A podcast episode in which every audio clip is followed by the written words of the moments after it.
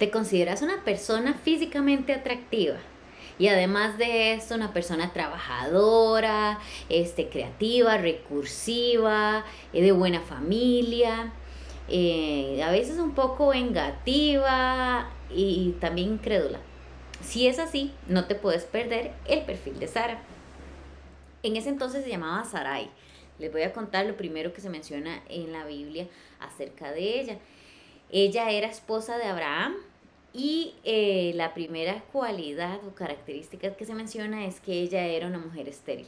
Imagino que para ese entonces eh, esa condición era una condición bastante difícil de sobrellevar, porque si para hoy día es difícil, eh, imagino que para ese entonces aún peor. Y en la Biblia se menciona porque es un hecho muy importante, por lo que luego va a, a, suceder, este, pero no quiero restarle la importancia Em, que esta característica o esta condición de Sara podía ser para ella en ese momento. Y yo quiero enfocarme en las características de ella, pero es un poco difícil puesto que en la Biblia se mencionan los dos juntos, Abraham y, Sara. Entonces vamos a, tratar de sustraer eh, esas, esas pequeñas cualidades.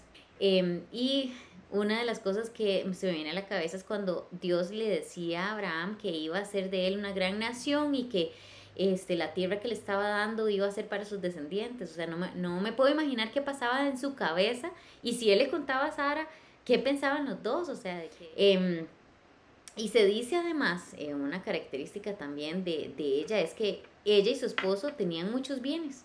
Los dos este, tenían una posición socioeconómica bastante alta. Em, y adicional que se habían pasado de casa, de casa varias ocasiones. Importante que Dios les había dicho, váyanse para acá, hagan esto, hagan el otro, y ella obedeció junto con su esposo, ella siempre obedeció, fue una mujer que, que enfrentó las situaciones de la, de la vida, bueno, hasta lo que hemos eh, leído hasta ahorita, enfrentó las situaciones de la vida como apechugando, ¿verdad? Esto es lo que Dios nos está mandando a hacer y esto es lo que vamos a hacer. Entonces, eh, creo que es una, una buena cualidad de ella. Eh, pasa algo muy interesante en la vida de, ellos dos, una historia bastante curiosa. Eh, hay una hambruna en el país donde viven y se tienen que ir a, otro lugar. Cuando, antes de que se vayan, este, Abraham le cae el 5 y dice, mi esposa es guapísima. Si yo voy ahí, muy probablemente me van a matar a mí para dejarse a mi esposa. Entonces le, dice a, a Sara, bueno, hagamos un, acá pongámonos de acuerdo este, digamos que usted es mi hermana. Cosa que era una mentira a medias, porque una práctica común, que muy rara, pero común, era que se casaran entre, entre familia. Y Sara sí, efectivamente, era hija del papá de, de Abraham, compartían el mismo papá, pero no la mamá. Este, bueno, pero eso es otro enredo. Pero la cosa es que sí, ella era media hermana pero él quiere decir que ella es hermana y no esposa, ¿verdad? Entonces, bueno, es una, una, mentirita que llamaríamos hoy mentirita blanca, pero al fin y al cabo tiene un efecto muy grande, porque cuando ella llega al lugar, eh, se dice que ella sobresale entre todas las mujeres, porque era una mujer espectacularmente bella, sobresale, dice que la gente la alababa, le dan hasta regalos a Abraham y a ella inmediatamente la, la agarran y la llevan a la casa del faraón, como que usted lo llevan a la casa del presidente porque usted es una mujer espectacular. Bueno, la llevan a la casa del faraón y Dios la salva a ella, porque me imagino que el faraón no quería solamente tomar café con ella, ¿verdad? Este, Dios la salva y le cae a e, él, una plaga, él se da cuenta entonces que ella no era la hermana de Abraham, sino la esposa y, y, la devuelve a ella, hasta los regalos le dijeron a Abraham, váyase de aquí, de todo, ¿verdad?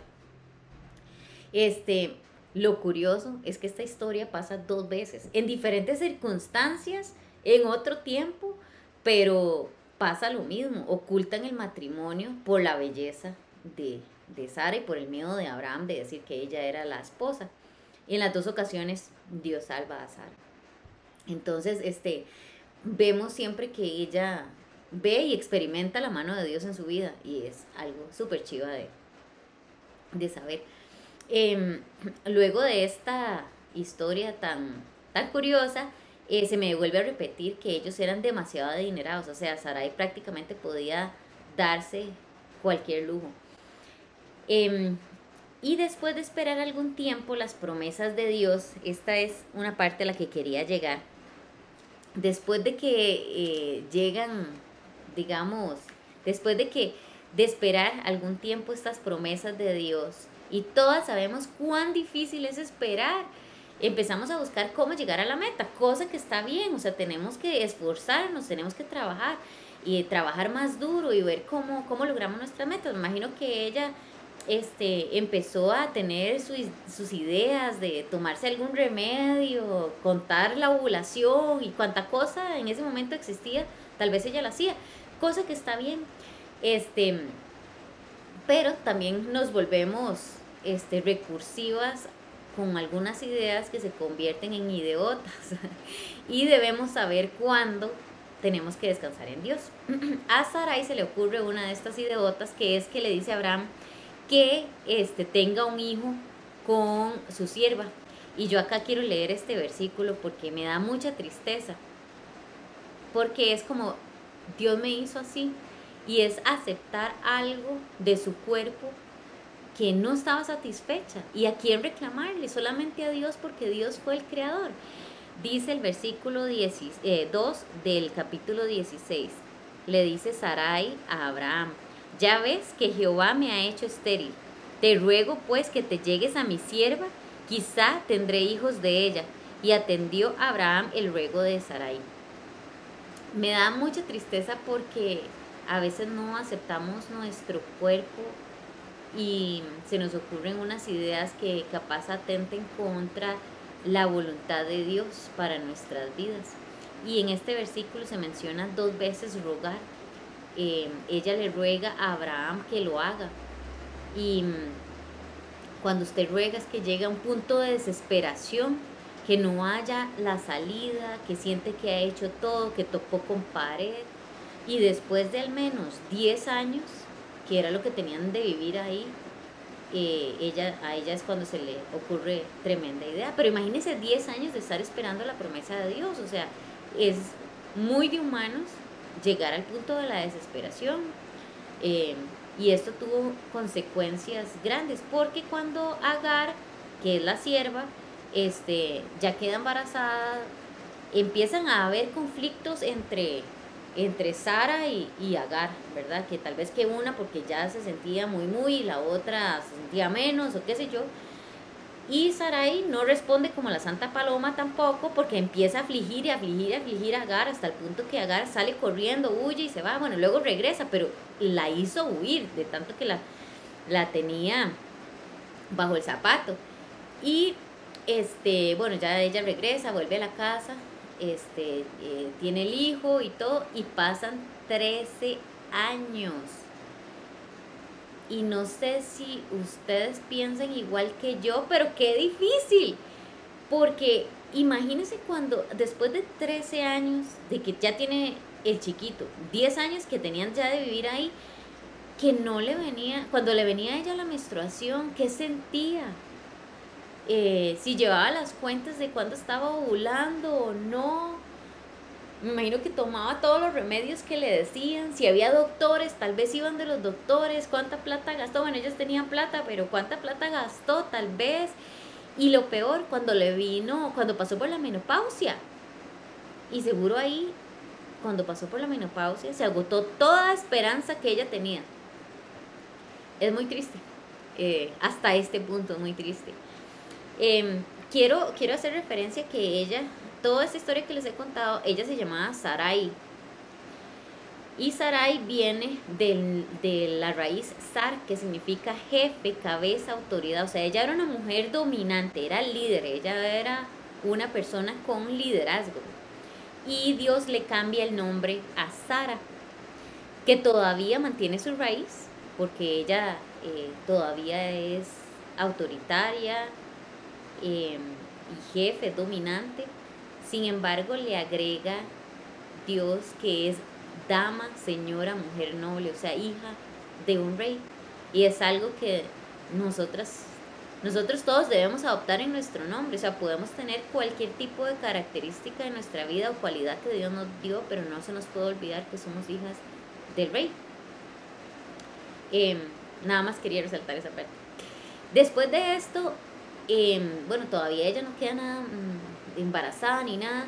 Y vienen tres hombres a la casa de, de, Abraham y vuelven a reiterar a Sara, usted va a tener un hijo. Imagínese, después de esperar tanto y después ya que le vino la, la, la menopausia, ella se rió. y tal vez por incredulidad, como me estoy riendo yo ahorita, o por inseguridad, o por susto, o por lo que sea. Y Abraham también se había reído, como un, capítulo antes, él también se rió cuando le dijeron eso. Porque tal vez también él dudó, ¿cómo es que vamos ya a, a tener un hijo?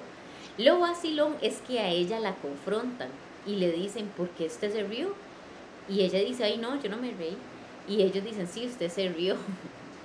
y voy a leer este, un, versículo, bueno, una partecita de un versículo del capítulo 18, el, el, versículo 14. Cuando ellos le dicen a ella, este, antes de que le digan por qué se rió, eh, ellos le preguntan a Abraham por qué se rió Sara. Y dice, hay una pregunta que le hacen a Abraham, pero Dios no la hace a todos nosotros. ¿Hay para Dios alguna cosa difícil?